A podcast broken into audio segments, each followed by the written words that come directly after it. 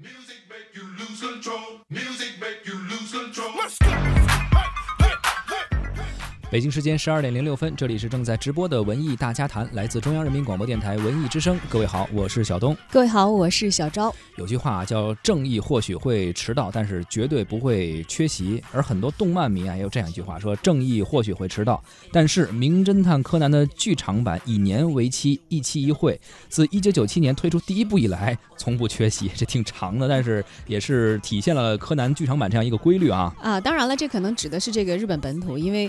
在中国的话，柯南的剧场版虽然时常都有，但并不是步步引进的，对吧？是的。今年呢是第二十二部柯南剧场版《名侦探柯南：零的执行人》，也被称为一步一步接近真相的重要一环。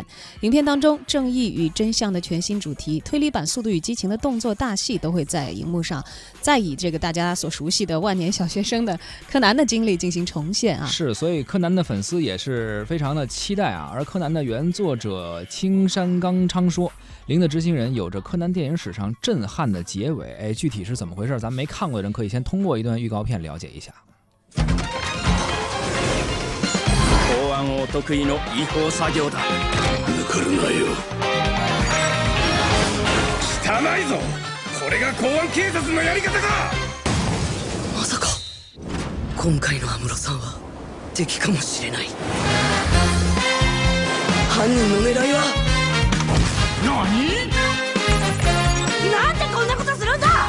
正義のためには多少の犠牲はやむを得ない。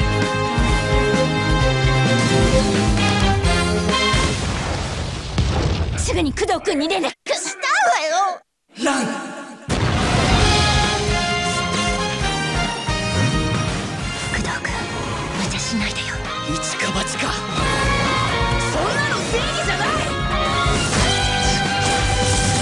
上等だきっとまだ犯人の復讐は終わってない我就在想，他最后那句日语是不是最后真相只有一个啊？大家很熟悉的，不是我听懂了，我也许是瞎猜的，因为以前的这个呃柯南的正常的结束都是那个打点儿哈。对对对对对对，我听懂了一个。 好像叫小兰在喊那个名字，还有一个什么丹尼。小兰的那个声音听出来了，对吧？对，反正就是有个别的词吧，可能在电视版的 TV 版的时候，我们也看过，也听到过，所以在剧场版出现的时候也有一定的印象。而且这个音乐也是非常的熟悉啊，这个配乐也是很多年没有换过了。哒哒哒哒哒对，也是从小看电视看这个动画片啊。对，都已经听的这个自己可以脑补出后面的旋律，非常熟悉了。这个最新的这个电影啊，《名侦探柯南》的剧场版《零的执行人》是一场大规模的恐怖袭击啊，一个牵扯无数内幕的神秘组织。这个关乎整个东京可怕的计划呢，即将拉开帷幕。首脑云集的东京峰会举办在即，会场呢突然发生了超大规模的爆炸事件，不仅在现场发现行踪诡异的安室透，而毛利小五郎呢更是。惨遭陷害。影片自日本上映后，连续七周是霸榜周票房的冠军，票房突破了八十八亿。那但是是日元啊，也也是刷新了他们的一个记录，晋升历代日本本土动画的第八位。同时呢，也是票房最高的剧场版动画。啊，这部影片呢，在雅虎上的评分高达四点一四分，比之前我们说非常火的那个《你的名字》这个动画还要高一点点，满分是五分。哎，《零的执行人》呢，在中国是在十一月九号上映的。啊，上映以来呢，人气确实也是不错。它至少是刷新了《名侦探柯南》系列的剧场版在中国国内票房的各种的记录啊。是。上映了四天呢，就超过了前面一部电影《名侦探柯南：夜火的向日葵》，登顶这个系列的国内剧场版票房之冠啊。票房呢，现在也是这个有望破亿，成为首部在中国破亿的柯南动画。而它的主题曲呢，其实也邀请了中国的观众非常熟悉的日本明星福山雅治来演唱，也被评为呢是近年来最好的这个剧场版的主题歌之一啊。当然，这个跟这个宣传可能都这么说，这是历史最好，历史最好，但是明年会更好。有点得罪唱前面的歌的人，是不是啊？已经唱完了嘛，今年得还是看眼前的事儿啊，是吧？呃，但是这样一部这个好像很叫座的影片啊，看过的人呢，有的人说，哎呀，说不上它是史上最差的柯南剧场版吧？你听这个话头儿哈，就觉得好像这是第二不是特别好。但是这个影片呢，确确实实好像在中国呀表现出的情况呢，有一点水土不服，是跟这个日本很火爆的票房和这个趋之若鹜，大家都去看的那个情况，确实有很大的差异啊。嗯呃，是不是高产的剧场版难以保证它的高质量了呢？还是我们记忆当中的柯南已经变了？都欢迎大家参与我们的直播互动，发送您的看法到文艺之声的微信公众号参与讨论。我们呢也来这个感受一下历史上最好的一版对主题歌是吧？主题歌。我由福山雅治演唱的啊，我不知道福山雅治唱歌是什么样，只记得嗯他帅来着。啊，听听。真実はいつも一つでも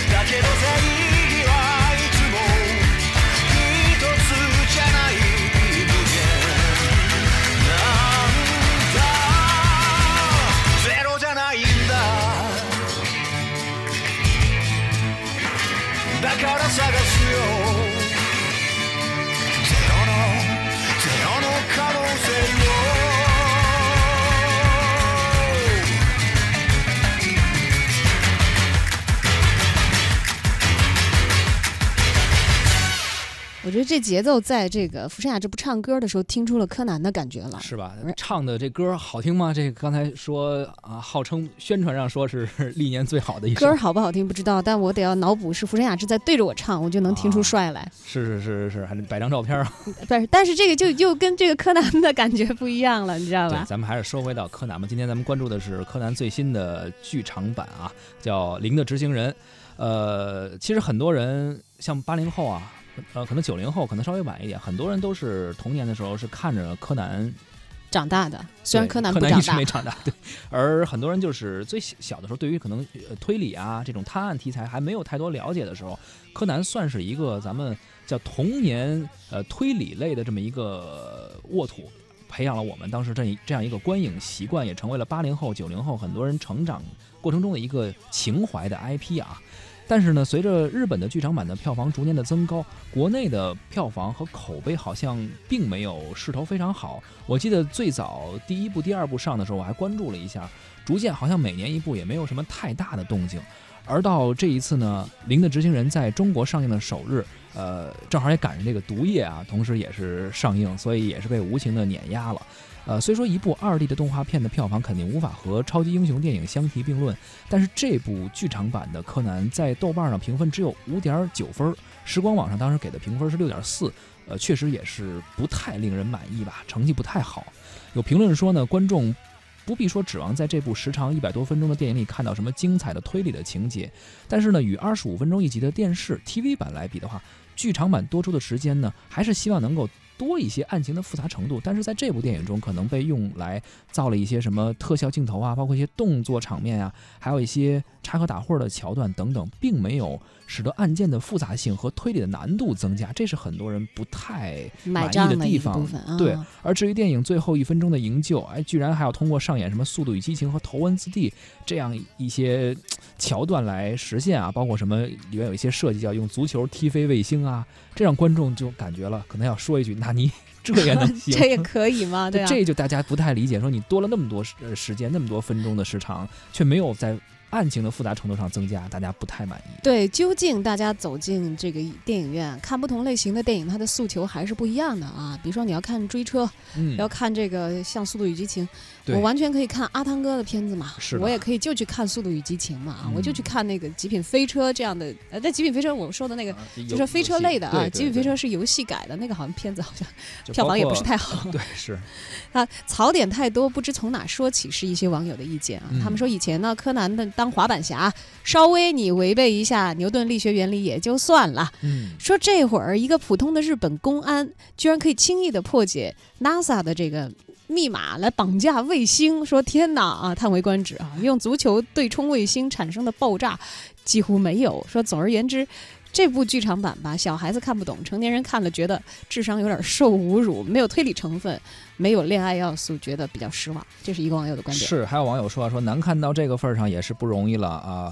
不过呢，车失控和收尾这两段动作戏呢，还是有点料的。近五六年的剧场版的格局呢，都铺的有些太过分了。无论如何，柯南现在已经回不去本格推理了。哎，本格推理其实，在推理界别里头是有自己的一个派系的啊，是吧？嗯嗯就觉得现在跟原来也不一样了。啊，已经不是那个路子了啊。嗯而剧场版的柯南呢，每年推出一部新的，呃，有有网友说说，虽然每年好像都会让人失望几次，嗯，但是即使即使这样，还是有这个铁粉会去看的。是。呃，这可能也就是因为柯南系列曾经带给我们太多的回忆了，伴随我们成长的戏份，这次呃，据看过的朋友们来说也不是太多。那么，下面我们来听一听老粉们记忆当中的柯南这个永不长大的小学生他是怎样的。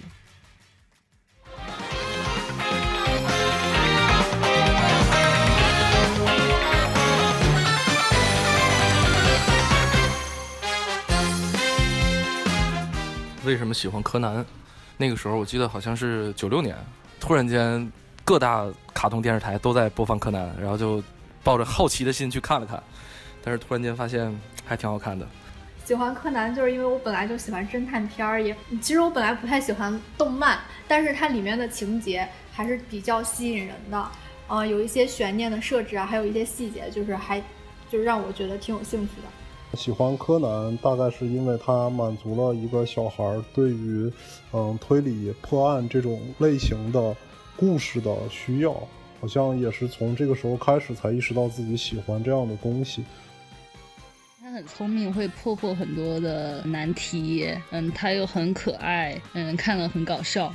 然后每一集呢都很短小精悍，就适合我这种不用脑子看电视剧的人，又记不住前一集发生了什么，我觉得很好玩。喜欢柯南，我感觉应该是充满幻想的理科男生，都应该喜欢看柯南之类的这种探案的吧，因为是逻辑推理加上基本演绎法嘛。最喜欢柯南里面的谁？最喜欢小兰，特别希望小兰和工藤新一可以在一起，赶紧变回大人。对毛利小五郎，我觉得他特逗，有时候特特别夸张，特别中二的那种。难道看柯南不是喜欢主角吗？嗯，如果除了主角以外，灰原哀吧，毕竟是科学家，对不对？在柯南每每遇到有问题的时候，总有灰原哀这个小朋友出来帮他。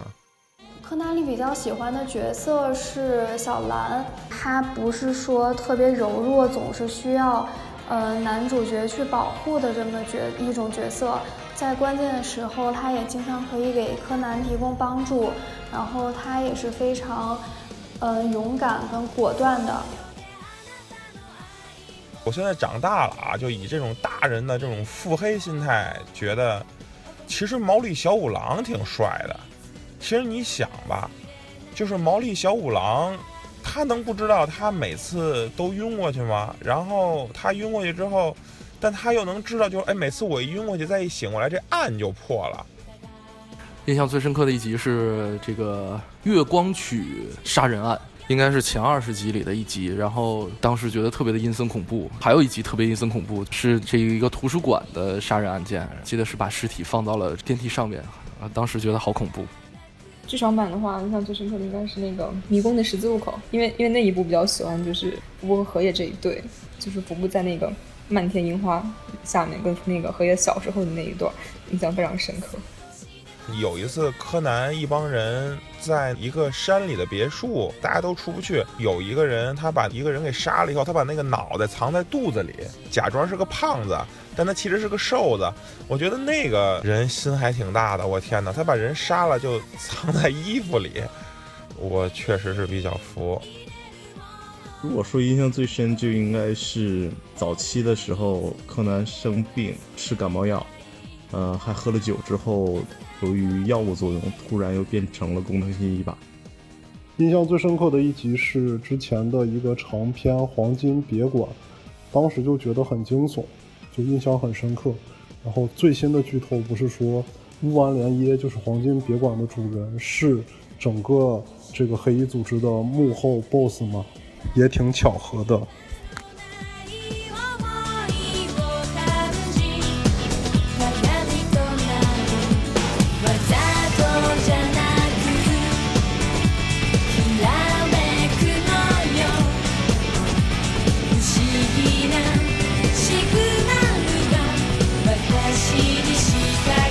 呀，这个 TV 版的旋律一下子就熟悉了啊！是，还是这个旋律，这个调调是对的哈。啊，非常熟悉。刚才很多柯南的老粉也回忆了他们印象比较深的 TV 版也好，剧场版也好的一些情节。其中有一个人说到一个别墅里面在山里面那个，我印象也很深。那好像是啊，不不只是一集，好像上中下三集这样很很长的一个故事。当时真是童年阴影啊，就感觉给你吓哭了。对，从那以后我就。不敢看柯南，不敢买别墅了，我就。那别呀，是是，这阴影有点太大。你可以不用买别墅，可以住别墅，知道吧？好像买得起似的。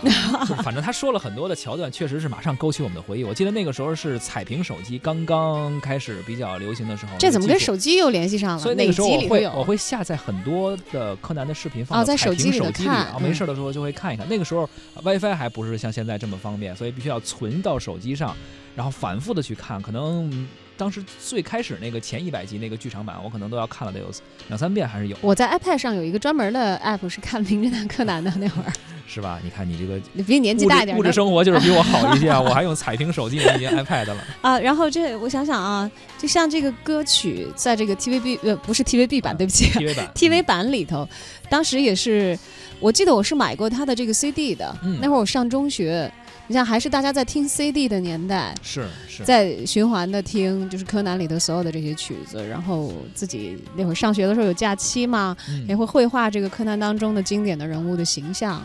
是，所以每个人都有自己不同的方式去热爱着，然后去回忆着自己喜欢的这些呃形象。比如说你可能去画画啊，有些人喜欢听音乐等等。哎，你最喜欢里边哪个角色？毛利兰啊，你喜这绝对是小蓝粉啊。那个时候你作为一个女孩儿，小女孩儿是怎样一个心态，会喜欢里边的一个女主角吧，也算是。对，因为其实毛兰这样女主角还是不多吧。就刚才其实我们采访的一位听友也说了，说她不是一个柔弱需要男主每次都去解救的一个女生。不需要吗？啊这基本上，我觉得她有很多时候是在关键时刻一个空手道上来帮主角解围，不管是啊不管是她爸爸还是忽略她这个属性，还是她男朋友啊，对对对练得很到位。你想想以前我们看的那些这个日本动漫，像《圣斗士星矢》里头的女神，嗯，都是要每次都是所有人拼了老命去救她的。包括什么奥特曼都是给人添乱的。你要 你要没出事儿，你看城户纱不用救你织演的那个那个那个雅典娜女神，每次都是被困住，然后。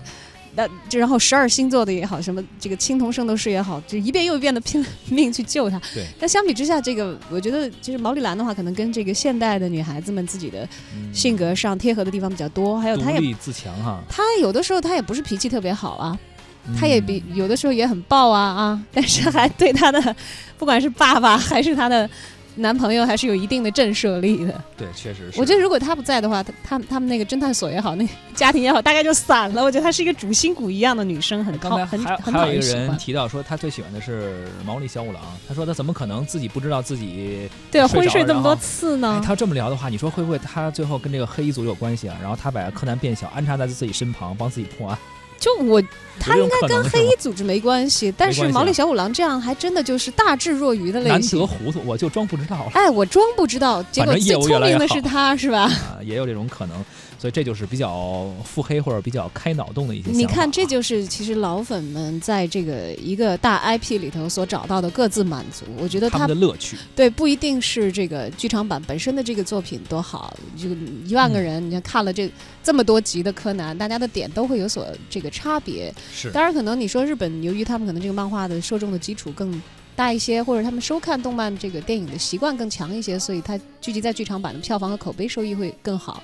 而中国的观众呢，其实有大量的人走进影院，但是他也并不是这是满足他对柯南回忆和需求的这个唯一的一个渠道。没错还可以把彩屏手机翻出来看看当年的对，都是 TV 版一份情怀和一份记忆吧。好了，上半时段就聊到这儿，下半时段咱们接着说。